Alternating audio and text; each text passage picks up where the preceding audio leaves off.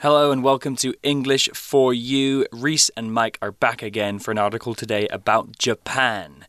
Mike, have you been to Japan before? Oh, I've been to Japan several times. I like going to Japan. It's one of my favorite places. It's a really special place. There's no other place in the world like Japan. They have amazing food, an ancient culture, very polite people, and just so much to see and do. Absolutely. It's a really an amazing country because you can literally go skiing in the north and then fly down to the south and be sitting on a tropical beach in the afternoon if you want. And of course, the cities of Japan, which are my favorite, are just unbelievable. There's so much to do. In fact, because of lockdown, since we can't travel, last year I played a video game all about Japan just because I missed it so much. Wow. I think maybe Japan might be the first location I'm flying to as soon as lockdown lifts. That sounds like a very good plan.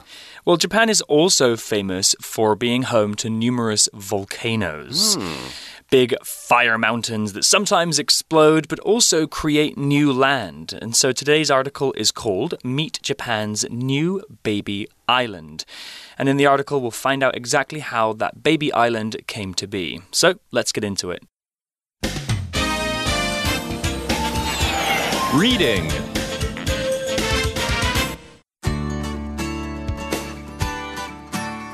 Meet Japan's new baby island. Last year's eruption of Fukutoku Okanoba, a volcano under the ocean water, has resulted in the birth of a new island. This baby island was discovered in Japan near Iwo Jima. It is around 1,200 kilometers south of Tokyo and has the shape of a letter C. The distance across the island is about one kilometer. It's possible, however, that the new island will not survive. New islands have appeared in this area before in 1904, 1914, and 1986. All of the former new islands sank under the water after being worn down by waves and currents. The one found in 1986 sank after about two months. The island is not only interesting, but may also be historically important. If the island survives, it may change Japan's border. A new island in the south may let Japan expand the country's territory by a few hundred meters. Its location, however, is very close to South Iwo Jima, which is one of Japan's islands. This means it would be unlikely to require changes to the country's territorial waters.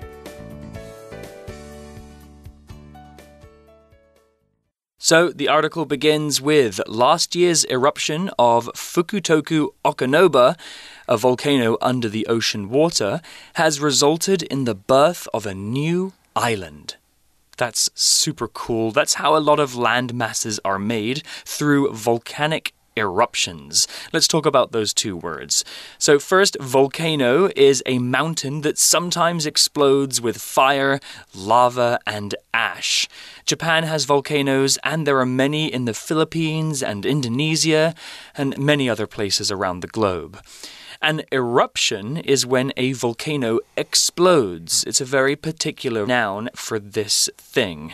Sometimes the pressure from the fire and the rocks inside the volcano builds up so much that the whole thing explodes and it can be devastating. Absolutely. When a volcano explodes or erupts, as the article said, it can also result in the birth of a new island. That's right, as this lava, this liquid rock comes out of the uh, volcano and then eventually hits something like the ocean where it cools down, it will turn into rock. And so islands and uh, countries in themselves will actually get bigger. I think Iceland is one of the countries around the world, one of the few countries that actually grows by a few centimeters or maybe a few feet every year. So when we say something results in something, as in a volcano will result in the birth of a new island or the volcano's eruption, what we're meaning is this is what happens because of something else. This is the result.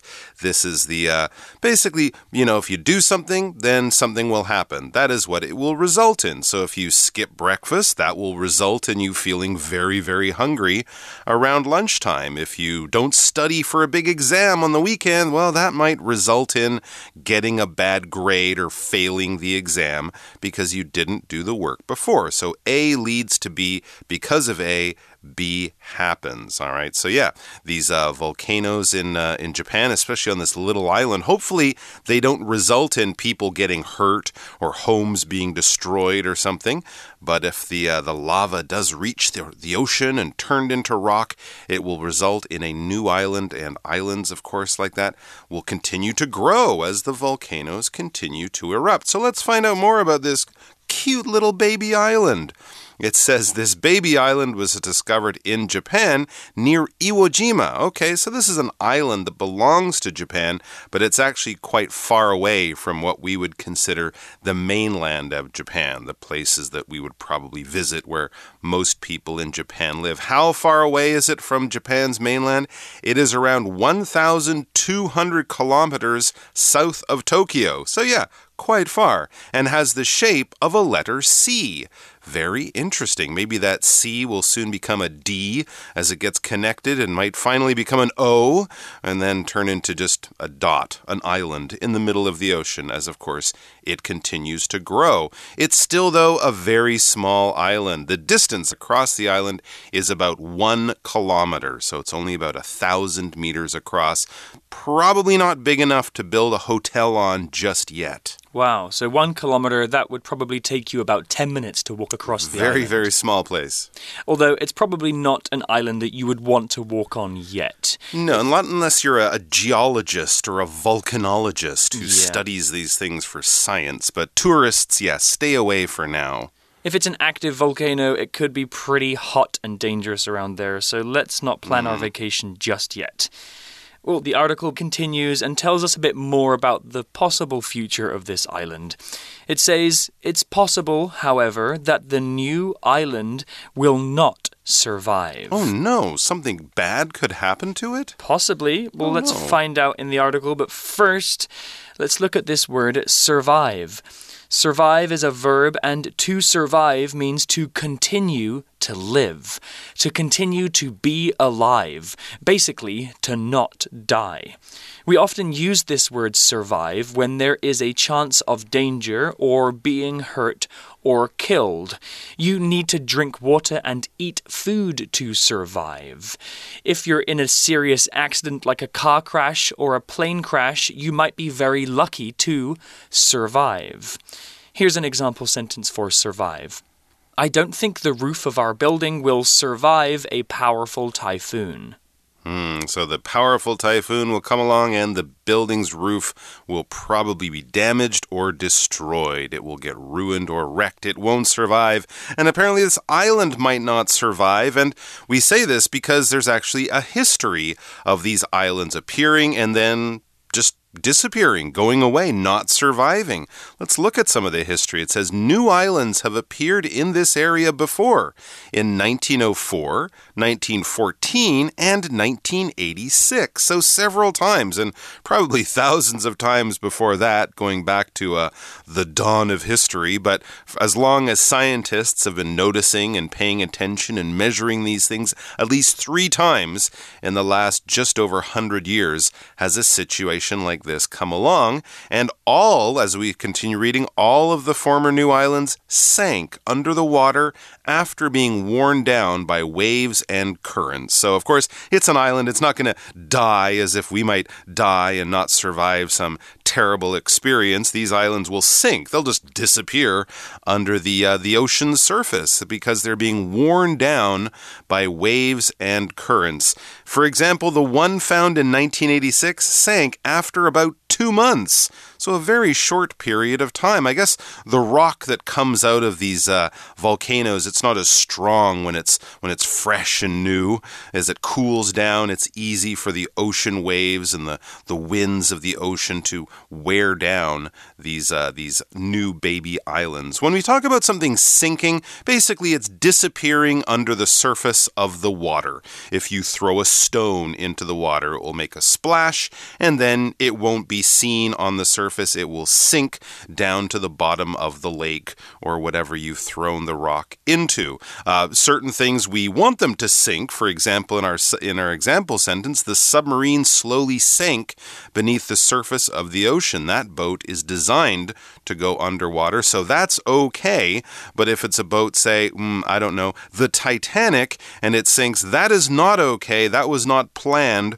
Boats will only sink if some terrible thing happens on board. Water gets in, the boat can't sit on the surface, it will sink or disappear below the surface of the water. And when things wear down, well, this is something that we see in uh, in our geology or geography classes, right? Winds and sand and water wears down uh, rock, especially if you've ever been to a river. You might notice that the rocks on the bottom of the river are very smooth. They're very sort of polished and rounded in shape. That's because the water wears them down. Also, um, winds can wear down uh, rocks. I think the famous Queen's Head Stone there in northern Taiwan has been worn down by wind and waves over hundreds or thousands of years to give it a special smooth kind of shape. So, water over a long period of time can do a lot of damage or can wear down rocks. When I think about rocks being worn down, mm. I think of the Grand Canyon. Oh, yes, a river. It's a huge hole in the earth with a mm. river at the hmm. bottom, and it's very, very deep. And it's been worn down over thousands or millions of years mm. to make hmm. this giant cavern or, or valley that people love to go and visit because it's just so impressive to look at. Yeah, and considering it was worn down by one river system over all that time is amazing. It's like a more than a mile deep. It's the Colorado River, is that right? I think so, yeah. That's the main one in that area. We also saw the word current in the article. Now, this is not the word current that means now, it's quite a different word. Current here is a noun, and a current is an area of water or air that moves in one specific direction. Water currents in the ocean are very, very important. They move cold and warm water around the world, and that actually contributes to our weather systems. Air currents in the sky move weather systems too. Currents in both air and water are usually caused by differences in temperature. So, when one area of the water is cold and the water next to it is warm, the different temperature waters will move past each other in currents. If you go swimming in the ocean, you should also be careful about currents as they could pull you out to sea. Well, an example sentence with current could be The river's current is too strong for us to walk across safely. Okay, well, back to the article and more about this island. The island is not only interesting, but may also be historically important. If the island survives, it may change Japan's border. That's absolutely amazing, but I guess it makes sense if the island gets to be big enough, Japan will say that's part of our land, and so its border will be pushed out a little bit further. Because a border is basically a line Generally, it's a line on a map, but we use these borders to sort of show where one country ends and another country begins. If you go down into the real world, well, there might be signs on a border, maybe a fence, possibly even a wall, but most of the time there's just maybe a road and then a sign, and you might see a police station there. Well, they'll check your passport as you cross the border. But really, the most notable place or the, the place it's easiest to see a border is is is on a map. Basically, it's just showing this is this country's land, and on the other side is that country's land. Sometimes we even cross a border without seeing it in an airport. Once you go through customs and you show them your passport and ask permission to go into a new country, that's That's crossing a border. Obviously, there's no line there. You're just standing in the middle of a big airport, but it is basically where one country's power kind of begins. But there are some borders, of course, that we would notice. Here's an example. It's almost impossible to cross the border between North and South Korea. Ah, yes, there's no road that you can just drive along there. There's a big fence and thousands of soldiers and guns and all sorts of scary stuff. So the border between North and South Korea is not the easiest border to cross. In fact, it's probably the most dangerous border you could possibly try to cross. But when we talk about Japan's border um, being changed if they find a new island, even if it's thousands of kilometers away from Japan or the capital city of Tokyo, that will still be part of Japan's territory or land, and so the border will be close to that. Let's get back to the article. It says a new island in the south may let Japan expand the country's territory by a few hundred meters. Wow, that's I guess, exciting news for people in Japan. They'll have to change all the maps and all the textbooks that say how big Japan is. It will grow by a few square meters or a few square kilometers because when something expands, it grows. It gets bigger in size or in number. You could say that you expand as you grow from a child into an adult, but that might be grow. We might use that verb. Maybe if you eat too much pizza on your summer holiday, you will expand, but we often use this to talk about things that grow in other ways. Uh, for example, the areas of desert in the world are expanding, they're getting bigger and bigger in both across. Uh, if we measure it from side to side or from top to bottom, it's kind of growing in all different directions. Well, we also saw the word territory, which we've mentioned a few times already. Territory is a noun, and a territory is an area or a place or a piece of land that is claimed by somebody. So that means that somebody says that they own it. If I say that this is my territory, that means that this place is mine. We often use this word when we're talking about countries. A country's territory is the land or the place that belongs to them. So territories have changed many, many times in history, and claiming territories can often lead to wars, as it has in history many times. Here's an example sentence with territory. This territory was first settled by the Bunun tribe. Mm, okay, so it's an area of land within a larger country, right? Different countries can have different types of territory that's used or are you sort of um, given over to people for all sorts of different reasons. Yeah. Now, where exactly is this new island? Well, its location, however, is very close to South Iwo Jima, hmm. which is one of Japan's islands. Interesting. Of course, we've heard of Iwo Jima. It was a famous battle site during World War II. I didn't actually know there was more than one Iwo Jima island, a north or, and maybe a south island. So that's quite interesting. But yes, this is still very far from Japan and a very remote location. Remote meaning far away from almost anything else.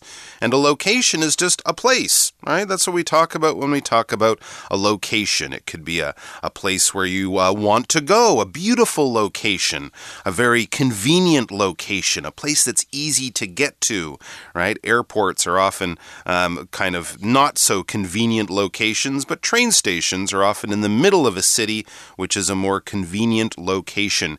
If your friend is moving house, you might say, Oh, have you found a new location? Or what location is your new house in? And they'll tell you a neighborhood or an area or a region. So we're not really talking about a special kind of place. Uh, you know, it could be almost anything you can imagine, but it's just a place where something is found. For example, Desmond found a great location for his new restaurant right downtown. Oh, that is a good location, a good place to put your restaurant. Well done, Desmond.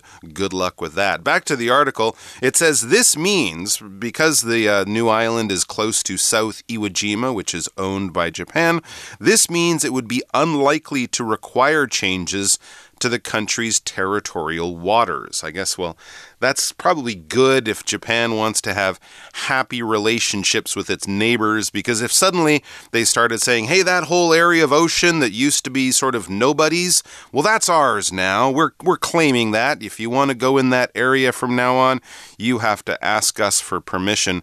I think China's been doing some of this stuff in the, uh, the waters between the Philippines and Vietnam, and it's caused some problems with its neighbors. But luckily for Japan, this area with this new volcanic island is quite far away from almost anything, so you probably won't hear many people complaining or being upset. And since it is close to another island, which Japan has owned for a long time, most countries around in the area, like China, Korea, Taiwan, might go, huh, okay, good luck.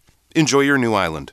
Yeah, so when a country has islands, that sometimes makes their kind of territory bigger mm. because there are international laws about how much of the water from the land that country owns. Right. And so that could be very complicated to change all the maps and the and the and the education system to teach people, okay, now Japan is this shape.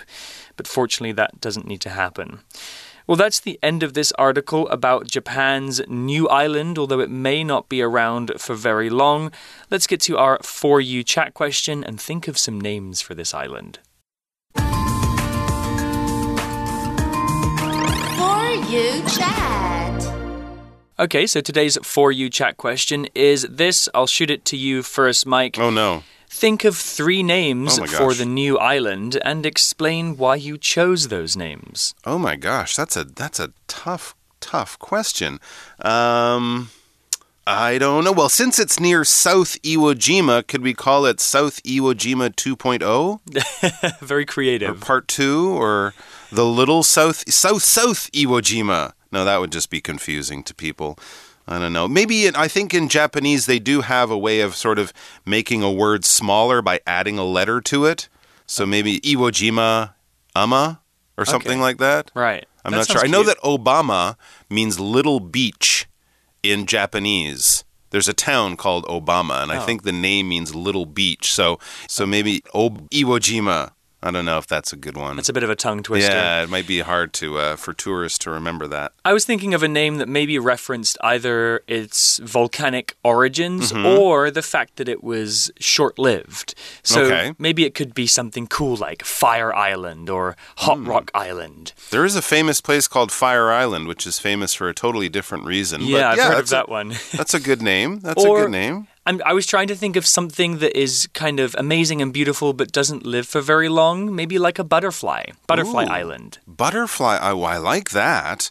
And if they didn't like the name, then the island disappears. Well, that's no problem. I'll How present about it- how about you use lava? I'm thinking of lava jima instead Ah. of Iwo Jima I think we have a winner. because it's made of lava. Lava Jima Island. I don't know. It would look good on a T-shirt though, and a lot would. of people would be wondering what does that mean. So maybe that's good for a conversation starter. well, maybe you guys can think about this question too. I think they can probably think of better ideas than us. For sure. You can be uh, spend some time thinking of some really creative names hard. for this island and maybe translating them into Japanese or maybe you already speak Hmm. a bit of Japanese. Good idea. But that's all we have for now. We thank you for listening and we'll see you again next time. Ta-ra. Take care. Vocabulary Review Survive. When COVID 19 became a problem, some businesses had to depend on delivery services just to survive. Sink. I dropped a large stone off the side of the boat and it sank to the bottom of the lake. Current. The river's current is very strong here, so swimming is not allowed. Border. Once you're off the plane, you'll need to present your passport at the border to enter the country. Territory. Two countries claim that this island is part of their territory, and they say they'll fight to protect it. Location. The two kids followed the old map to a secret location in the forest where they found some treasure. 智慧小补帖。 Eruption Volcano Expand.